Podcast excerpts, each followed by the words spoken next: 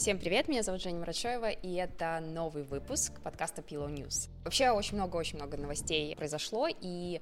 я не записывала подкаст уже практически месяц, и разгребала я все это, наверное, неделю. Очень много информации, очень-очень много интересных и значимых событиях, э, каких-то новых трендов произошло за это время. И, скорее всего, этот выпуск будет разбит на несколько, потому что я поняла, что все-таки 20-15 минут — это самый оптимальный формат. Не только потому, что нет ощущения, что ты очень много на это времени тратишь, но и потому, что я очень много сама поглощаю подкастов. И я понимаю, что для меня оптимально 15-20 минут, поэтому я буду, не буду пытаться в одном выпуске рассказать все и уместить это в какое-то количество минут, а буду все время дробить это на то количество, которое мне, мне самое комфортно. Сегодня день, когда прошло Грэмми, и есть вещи... Наверное, я, я не буду пытаться э, говорить об этом как специалист, так я скорее бы хотела просто немножко коснуться этой темы как зритель, как человек, который ожидает Грэмми как некое событие, которое будет исключительным, в котором будут офигенные выступления, красивые красивые люди в красивых э, платьях и костюмах, вот, э, я не смогла в 3 часа утра смотреть это все, не смогла даже дождаться этого момента, и посмотрела с утра, наверное, несколько просто выступлений, которые мне было самой интересно посмотреть, и, если честно, я понимаю, что у меня некая профессиональная деформация, но она скорее связана с тем, что я в этом жанре нашла себя, и это та музыка, которая мне действительно очень сильно нравится, то есть хип-хоп. Для меня, конечно, выступление Cardi B, Меган, The Stallion э, было самым ожидаемым, и, если честно, я не разочаровалась. Более того, я понимала, особенно когда ты сравниваешь, я понимаю, что нельзя так сравнивать, но, тем не менее, когда ты сравниваешь, например, выступление Дуалипы и выступление Тейлор Свифт, даже несмотря на то, что это артистки совершенно, ну, как бы несопоставимых жанрах, все равно э, ты ненароком все это сравниваешь, и я понимаю, что такой э, мощи, так такой динамики, такого драйва и такого объема просто не было нигде, потому что то, как танцуют Карди и Меган, то, какие акценты они делают, то, насколько у них все это вплетено в читку, то, как менялись динамично такие сеттинги, декорации на сцене, а, ну, я не знаю, я просто как бы, в общем, для меня это, наверное, highlight а, всех этих выступлений, хотя я не смотрела, наверное, все, посмотрела просто, например, около там 5-7 выступлений, вот, и все-таки а, Меган Застеллиан, она, конечно, украла мое сердце в, в прошлом году и в этом году, а, вот, поэтому если вы не хотите совсем еще смотреть, посмотрите хотя бы их выступления. Сегодня я также попробую разделить а, выпуск на два блока, русский блок и зарубежный блок. В русском блоке хотелось поговорить про наши новые э, музыкальные медиа под названием Chromopolitan и э, дать небольшой апдейт по э, цифрам в стримингах, потому что оказалось, что исследованию консалтинговой фирмы не стоит верить, не только потому, что все динамично развивается, в том числе выход Spotify в июле прошлого года говорит об этом, но есть некоторые данные, которые невозможно получить напрямую у некоторых стриминговых платформ, и поэтому единственная возможность получать все-таки какую-то информацию, чтобы немножко нащупать, кто где сидит, стоит в этом общем пироге как бы музыкального стримингового бизнеса, а, нужно просто поговорить с коллегами и примерно, примерно очертить для себя, где этот топ, кто за кем примерно следует, даже если мы не можем определить точное количество цифр и не можем получить подтверждение, мы хотя бы примерно по определенным цифрам можем сказать, кто за кем идет. Поэтому хотелось бы этот апдейт произвести. Сегодня очень странный формат, потому что я э, записала от руки план, потому что я лучше запоминаю, что за чем идет, и я его забыла дома. вот, поэтому здесь просто фотография написанного от руки листочка, и я буду стараться это делать, эм, ну, как бы не, не настолько сильно и часто отвлекаясь. Пока я не забыла, меня можно поддержать. У меня есть аккаунт на Boosty, это локальная версия Patreon а, где можно э, в рублях поддержать меня, стоимость ежемесячной подписки 500 рублей. Э, есть возможность какие-то материалы, которые я эксклюзивно выкладываю только для подписчиков, э, можно их даже посмотреть не только за подписку, но и за разовую плату. Несмотря на то, что подписка не приносит мне больших денег, тем не менее это очень приятно. Это такая некая энергетика, которая передается не то чтобы напрямую, но тем не менее, как бы ты не общаешься с э, людьми, э, которые тебя поддерживают, но при этом ты ощущаешь, что это все для кого-то полезно. В общем, это очень прикольная штука. И ссылочку я дам где-то здесь, здесь или там. Итак, сначала про Кромополитен. 11 февраля у нас появилась информация о том, что скриптонит его лейбл «Музыка 36» запускает свое медиа, но на самом деле слухи об этом шли уже как минимум с лета прошлого года. Более того, мы знаем о негативных комментариях, которые артист выражал в сторону The Flow, и мне кажется, что это довольно логичная и приятная вещь, потому что э, человек не только критикует, и не критикует только, но и пытается что-то создать, что импонирует ему, и что в его представлении то музыкальное медиа, которое ему хотелось бы видеть на рынке. Тут невозможно никак быть негативно настроенным к этому, потому что это очень важное новое явление, и это дополнительное медиа, в котором люди могут найти то, что им нравится, то, что им интересно. Поэтому сложно на данном этапе прогнозировать какие-то вещи. Ребята провели вместе с ими, с Институтом музыкальных инициатив, некую такую презентацию, Q&A-сессию в Клабхаусе, и немножечко рассказали, как я понимаю, опять-таки у меня нету а, то есть это все скорее вот со слов ребят и со слов людей, которые за всем этим следили и а, примерно могут описать, что происходит. Я так понимаю, что как минимум супервайзить всю контентную часть будет Сэм, ведущий студию 21, и, собственно, будет набираться команда, часть из нее набрана по редакции, которая будет отвечать за весь контент, который будет на сайте. Должна признаться, что сайт меня не то чтобы разочаровал, но я ожидала нечто визуально более мощное и более продвинутое, и больше соответствующие времени, потому что, ну, как бы там блоки, которые там есть и так далее, то есть в нем нет какого-то стиля, что ли, то есть это просто какие-то наброски, тексты, и нет какого-то ощущения, что ты заходишь, и у тебя есть какие-то разделенные пространства, то есть он какой-то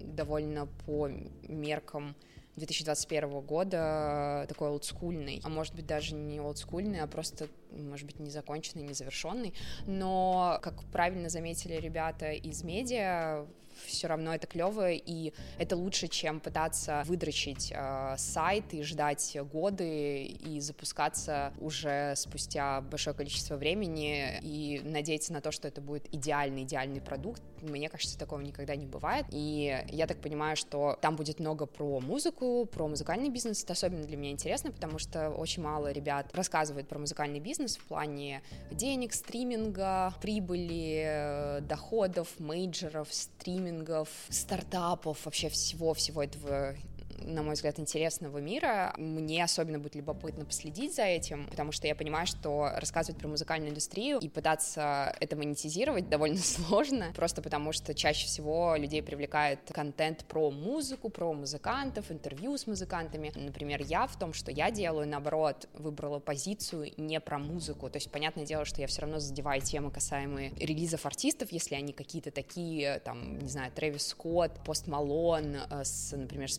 покемонами недавно они сделали live, то есть, ну, в любом случае, я не могу обходиться без артистов и их примеров, но, тем не менее, я не делаю рецензии на альбомы, и вообще стараюсь эту тему немножко обходить, потому что мне кажется, что в оценке музыки как таковой так много субъективного, и это правда нужно любить, а, наверное, я люблю быть потребителем, но не очень люблю формировать какую-то свою повестку в этом, то есть типа слушаю много всего, вкус какой-то разнообразный, и э, как бы у меня нету какого-то структурированного, структурированного понимания про музыку, и вот мне больше, меня больше как раз драйвит все, что касается денег, стриминга, того, как зарабатывать на музыке, потому что очень мало людей говорят об этом, а мне кажется, что если ты не пытаешься монетизировать музыку, то ну, как бы это не подход 2021 года вот совершенно. И я скорее говорю про тех людей, которые хотят работать в этом, не хотят заниматься еще параллельно десятью разными видами деятельности, а хотят просто заниматься этим, зарабатывать на этом и жить на это.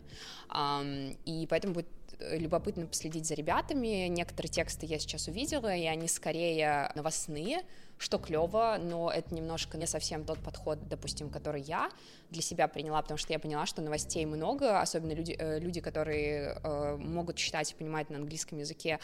у них есть возможность э, читать это из прямых источников, и новости, они не помещают тебя в определенную повестку, они не объясняют тебе, почему мейджоры выходят на IPO, они не объясняют себе, почему мейджоры единственный раз в истории становления вообще как бы звукозаписывающей индустрии было только небольшой кусок времени, когда мейджоры потеряли свою силу. А, это был период рок-н-ролла. Мне скорее интересны вот такие вещи, и мне интереснее показывать вот между строчками, что происходит, и э, как-то анализировать это, давать какой-то, не то чтобы субъективный, но иногда бывает, что это мое личное мнение, основанное на куче прочитанного. И это не означает, что кто-то прав или не виноват, но иногда ты смотришь под тем углом, под которым, например, кто-то не смотрит, и наоборот, ты не смотришь под тем углом, под который кто-то смотрит. И, в общем, у нас есть плюс одно музыкальное медиа, это клево, ребята, подписывайтесь везде. Если кому-то интересно поделиться своими своим мнением, если кто-то уже довольно глубоко э, погрузился, читает и так далее, делитесь э, своим мнением, мне можете всегда написать в телеграме собачка Smart Hoopla, и рассказать вдруг что-то есть, что я не знаю. Ребята еще не делятся цифрами, ну, очевидно, что стоило бы, наверное, это делать, особенно если бы это не, не были бы впечатляющие цифры. И они говорят, что для них задача монетизировать это медиа, что клево, потому что, как мы знаем, и можно было послушать в различных беседах в том же Клабхаусе, что классно, когда ты субсидируешься, и когда тебе не нужно думать об аудитории и о том, какие должны быть резонирующие материалы в медиа, какие должны быть громкие события, новости. А если ты берешь одно из главных целей целей, задач а, своего проекта монетизацию, то, во-первых, это практически нереально, по крайней мере, из э, как бы, мнений тех ребят, которые работают в медиа, это практически нереально сделать в России в 2021 году в музыке. И иногда, возможно, чтобы зарабатывать больше, нужно очень сильно зачищать редакторский контент, и здесь ты тоже как бы продаешь душу дьяволу, и ты понимаешь, ты ну, как бы, что, что между чем и чем ты выбираешь, а, вот, и будем следить, да, это клевые события очень клевое событие. И э, забавное наблюдение, когда я слушала ребят в Клабхаусе, продюсер э, проекта сказала, что они не ориентируются на флоу. Не всегда так это умилительно слышать, потому что, ну, если ты выходишь на музыкальный рынок, то у тебя на самом деле конкурентов так мало, что не упомянуть их это даже как-то странно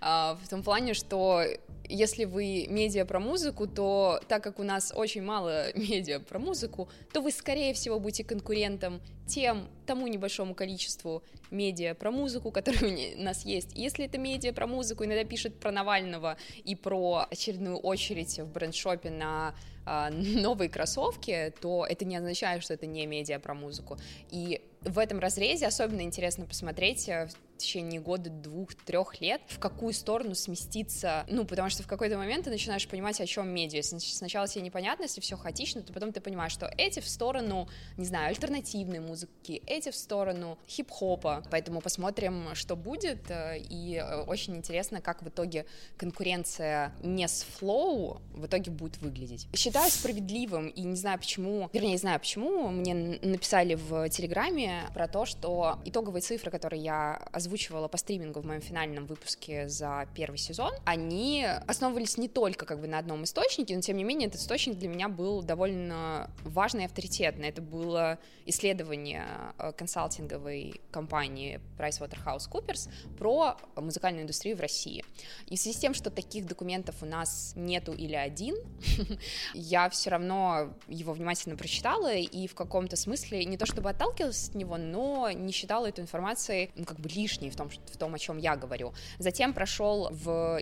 онлайн-конференции ими, ребят, э, прошла сессия глав стриминговых сервисов ВК, Яндекса и нового Сберзвука, э, которые в каком-то смысле подтвердили определенные вещи, но опять-таки за столом не было Apple Music, за столом не было YouTube Music и за столом не было Spotify господи, как я могла забыть. Соответственно, как бы это была только половина самых главных представителей стриминговых сервисов, а, и поэтому, с одной стороны, то, что они сказали, оно действительно подкреплялось и моими наблюдениями, и а, цифрами в исследовании PricewaterhouseCoopers, но, тем не менее, была какая-то определенная вот часть про Apple Music, Spotify и YouTube Music, это компании, которые не раскрывают свои данные, и они раскрывают какие-то красивые там глобальные данные, но по рынку они не раскрывают. YouTube Music совершенно недавно появился в 2018 году, Spotify пришел к нам в июле 2020 года, Сбер поглотил звук в сентябре 2020 года, то есть э, в целом это довольно новые, самые новые образования из тех, которые есть на нашем рынке, поэтому, соответственно, по ним цифры либо не публично не раскрывались, либо они просто еще нету цифр, которыми стоит и нужно поделиться, потому что прошло не так много времени. Но, тем не менее, примерно поспрашивая ребят, коллег, с которыми я работаю, мы поняли, что не совсем так, что ВК и Яндекс занимают 76% рынка, а у Apple Music 10%, а у YouTube Music по исследованию 2%. И это связано в том числе с определенными вещами, которые я прочитала, готовлюсь к этому выпуску. Они связаны с тем, что, допустим, YouTube Music за, и это в, как бы в отчетах 2020 года по большому количеству дистрибьюторов э, для независимых артистов, что доходы с YouTube Music для правообладателей увеличил, увеличился там от 110% до 140% за год. Это самый, то есть это самый-самый большой прирост денег среди всех стримингов, причем в глобальном смысле тоже. И Apple Music всегда скромно стоит в стороне, но тем не менее доход с одного стрима у него самый большой. То есть условно это в 2-2,5 раза, чем ВК. То есть для того, чтобы в ВК добиться тех же самых результатов, вам нужно сделать там в 2-2,5 три раза большее количество стримов, чем в Apple Music. А, соответственно, невозможно говорить о том, что Apple Music занимает 10% рынка. И Сберзвук, эту информацию, например, мне удалось узнать, у них в данный момент 2,5 миллионов платных подписчиков. Если примерно мы вычленим цифры, которые удалось узнать, то мы получаем около 5 миллионов платных подписчиков в ВК, около 5 миллионов платных подписчиков в Яндексе, 2,5 в Сберзвуке. У меня есть ощущение, что в Apple Music примерно под 4 миллиона платных подписчиков, потому что они, скорее всего, чуть ниже, чем а, ВК и Яндекс, но тем не менее они в топ-3, и YouTube Music будет входить в топ-4. Соответственно, мы имеем ВК Яндекс, затем Apple Music, затем YouTube Music, и, наверное, на данный момент Сбербанк. Но мы должны понимать о том, что к нам пришел Spotify, и первые три месяца у них был трайл э, бесплатный, но при этом еще они раздавали очень много трайлов на 6 месяцев, э, например, в сотрудничестве с э, МТС. Соответственно, очень сложно посчитать и точно сказать эту цифру, но она примерно под 1 миллион подписчиков в России. А, соответственно, Spotify с YouTube где-то, возможно, ну, они как минимум как бы завершают этот топ. Такой апгрейд, опять-таки, я бы хотела повторить, что он не основывается на пресс-релизах компании, и от э, трех компаний, которые являются важными на нашем рынке, официальные цифры мы получить не можем и не сможем в ближайшее время. Соответственно, мы можем только примерно, с учетом знаний коллег по индустрии, примерно расположить это таким образом. Если кто-то обладает более точной информацией или сможет скорректировать ее, то пишите мне, пожалуйста. Мне кажется, это очень клево, и это очень важно для всей индустрии примерно понимать, где мы и кто мы, а, потому что очевидно, что YouTube Music и Сберзвук недооценены, и в ближайшее время мы будем видеть их рост, и мы будем смотреть, как это все, будет ли это меняться в главном топе стриминговых сервисов.